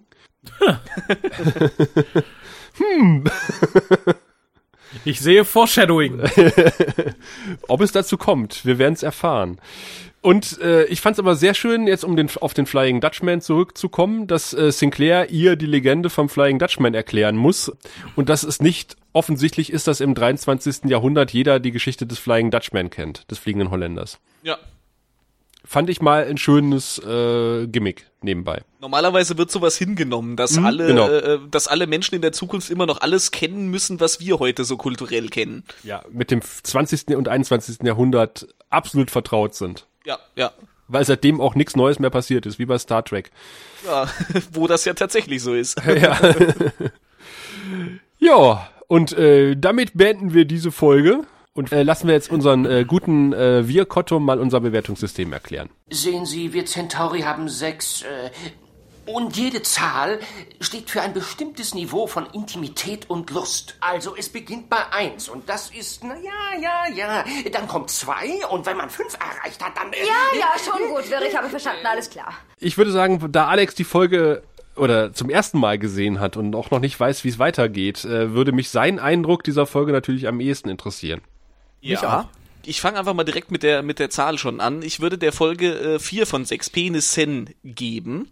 Ich, ich äh, kann halt äh, noch nicht so viel mit, mit äh, manchen Dingen wahrscheinlich anfangen und fand, äh, dass die Folge zwar insgesamt irgendwie, die, die hat so ein bisschen, ich, ich hatte die ganze Zeit den Eindruck, die hat so ein bisschen vorbereitet, aber so, so an Handlung, die wirklich direkt in der Folge erzählt wurde, mal ab, wenn man jetzt mal äh, die, die, äh, die Len-Geschichten rauslässt, ähm, fand ich, das war so ein bisschen wenig irgendwie. äh, wenn ich sie jetzt mal direkt vergleiche mit der ähm, Science Importance, äh, die ja irgendwie einen ähnlichen Ansatz hatte, die ja auch viel vorbereitet hat, was dann später aufgegriffen wurde, der ich glaube ich fünf Penisse gegeben hatte, fand ich die jetzt ein bisschen schwächer, was nicht zuletzt auch, äh, glaube ich, durch äh, manche schauspielerischen Leistungen in dieser Folge äh, zustande kam. Keine Also, Ahnung, wie du meinst.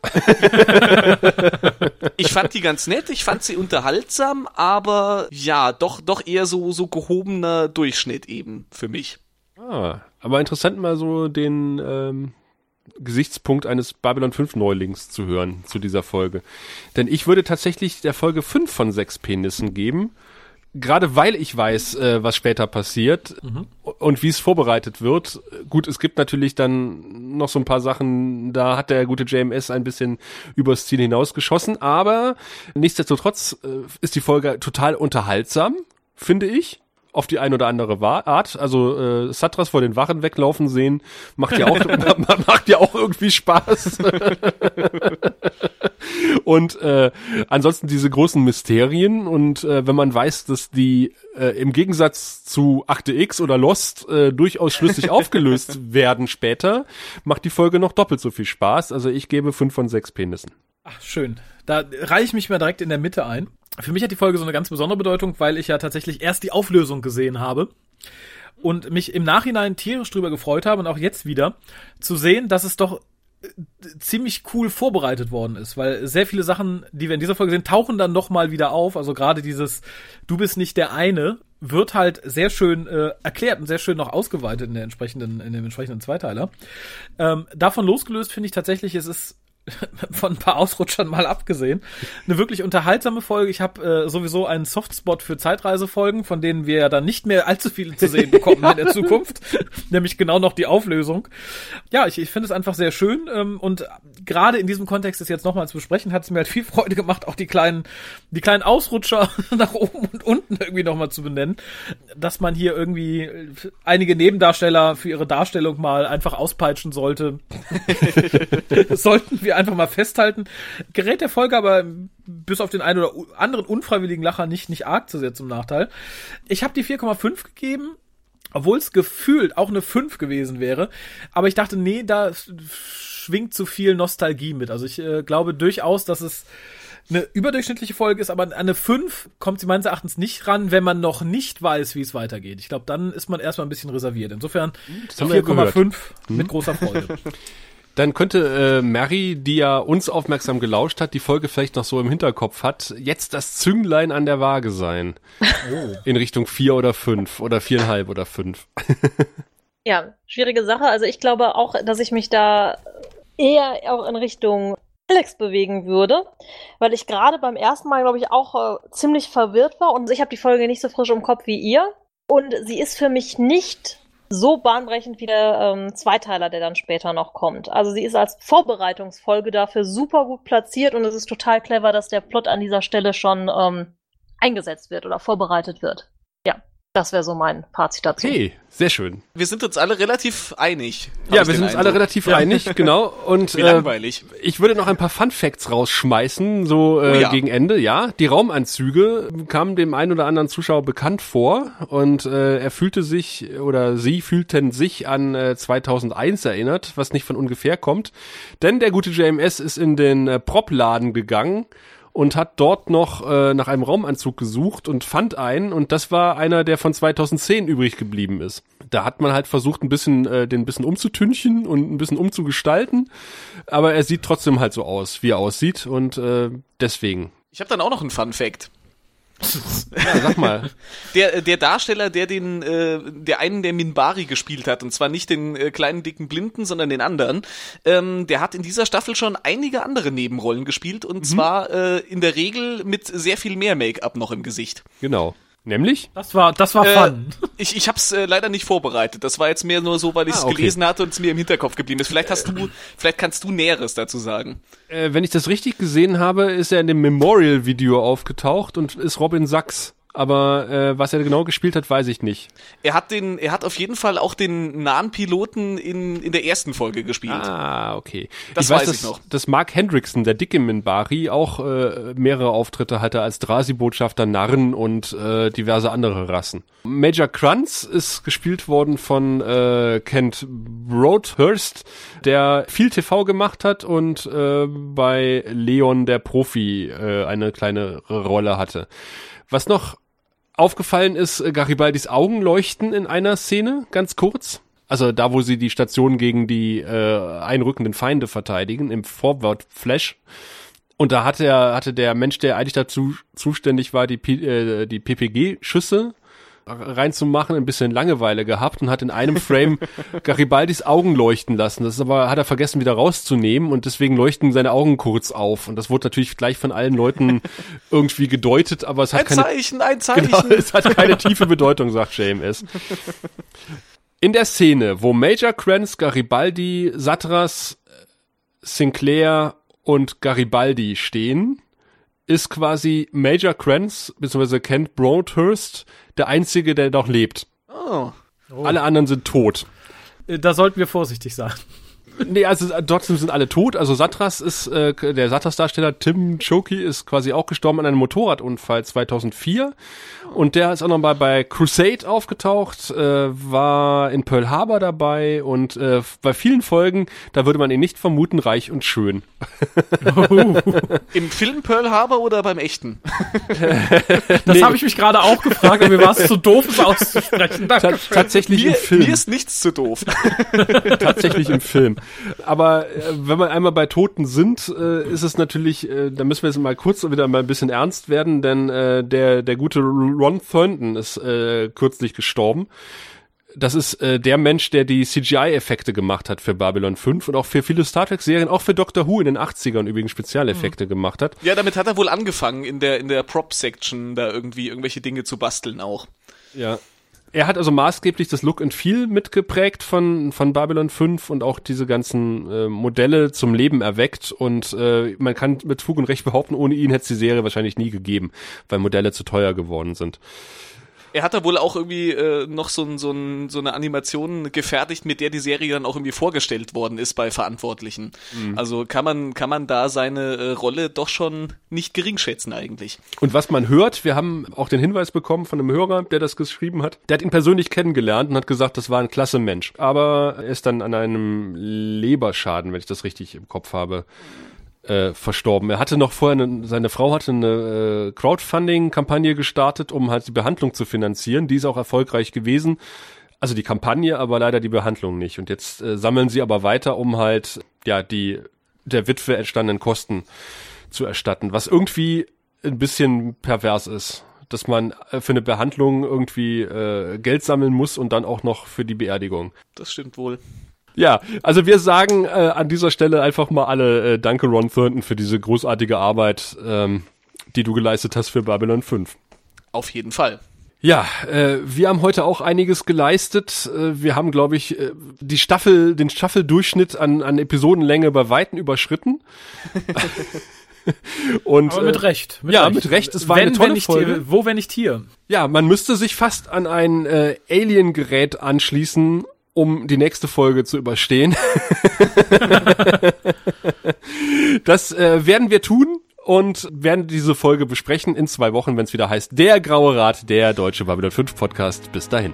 Du findest den Grauen Rat im Internet unter www.der-graue-rat.de, unter facebook.com slash grauerrat und at graurat bei Twitter. Nimm Kontakt mit uns auf unter goldkanal at der-graue-rat.de. Benutze das Plugin auf unserer Seite oder ruf uns einfach an unter 0355 547 8257.